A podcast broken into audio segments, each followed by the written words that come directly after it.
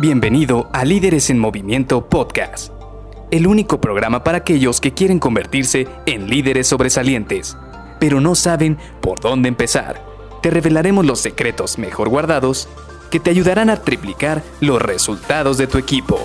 Con ustedes, su anfitrión, mentor en temas de liderazgo, CEO de Líderes en Movimiento y dueño de más de 200 coches a escala aún en su empaque original, Luis García.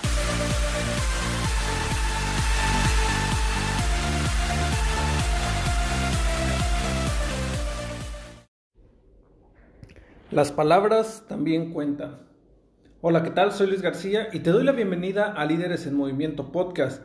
Hoy seguiremos con esta serie, la cual está enfocada en ayudarte a generar una metodología que te permita poder hablar en público. Hemos estado hablando durante toda esta semana de varias, de varias eh, tips o varias herramientas que te van a funcionar a ti para poder hablar en público. Y hemos hablado desde el inicio que no necesariamente se trata para que puedas hablar frente a cientos de personas, que Obviamente, sería lo mejor si es que tú quieres darte a conocer a muchas personas, pero sin duda muchas personas lo único que necesitan es poder poder plasmar o transmitir sus ideas a un grupo de personas pequeño, por ejemplo, a algún cliente o varios clientes a los cuales les quiere prospectar algún producto, les quiere colocar algún producto, quizás a tus jefes si quieres promocionar alguna idea o quieres conseguir eh, presupuesto para un proyecto, o también, de igual manera, si también a tus jefes les quieres pedir un aumento o buscar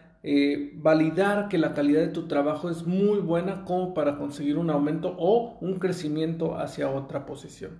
Por eso es muy importante el poder hablar en público, por eso es muy importante poder generar esta habilidad que te va a permitir a ti desenvolverte en varias áreas de tu vida, no solamente en lo profesional, sino también en lo personal.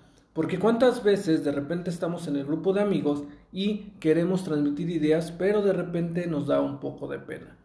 Aún estando con los amigos, yo te puedo confesar que a mí me llegó a pasar que aún estando con amigos, con personas de confianza, me costaba a veces poder hablar en público. Es por ello que esta semana hemos trabajado en esta metodología y ya que estamos hablando de cómo hacer que tu mensaje sea atractivo, Ahora vamos a platicar en el contenido del mensaje. Ya platicamos del lenguaje no verbal, cómo es que usando tu cuerpo vas a poderle dar énfasis a tu mensaje, a las palabras y a lo que quieres mostrar.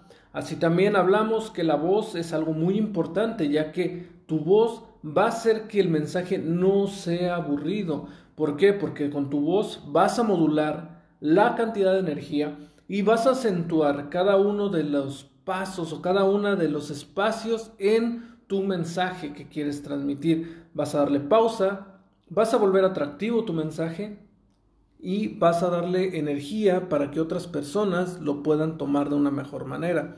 Pero también hay algo muy importante y son las palabras.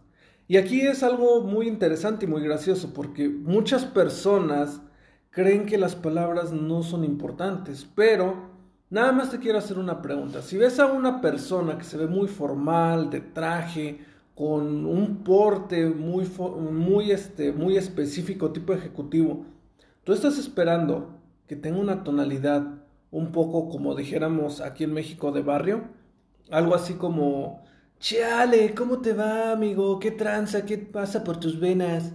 Pues no, obviamente no esperas definitivamente ese tipo de tonalidad de voz y menos esas palabras saliendo de una persona con ese porte.